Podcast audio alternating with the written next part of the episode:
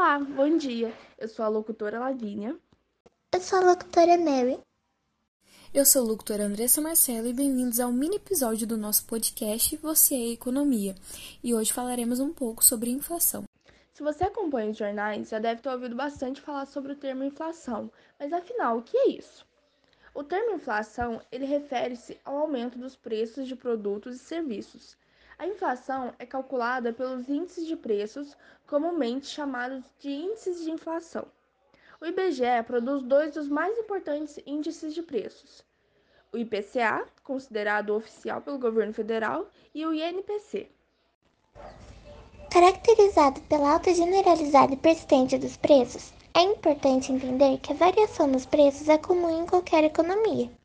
Entretanto, quando a taxa média de inflação sobe, é necessário um esforço maior para adquirir os mesmos produtos consumidos regularmente. Com o passar do tempo, a inflação corrói o valor do dinheiro, provocando a sua desvalorização. Você provavelmente já teve a sensação que antigamente conseguia comprar mais coisas no supermercado e com menos dinheiro, certo? E é exatamente nesse ponto que a inflação afeta as nossas vidas. Com o aumento dos preços de bens e serviços, a inflação implica na diminuição do poder de compra da moeda. Nesse cenário, a inflação provoca incertezas na economia, desestimula investimentos e prejudica o crescimento econômico. Mas o movimento dos preços pode tanto subir quanto cair.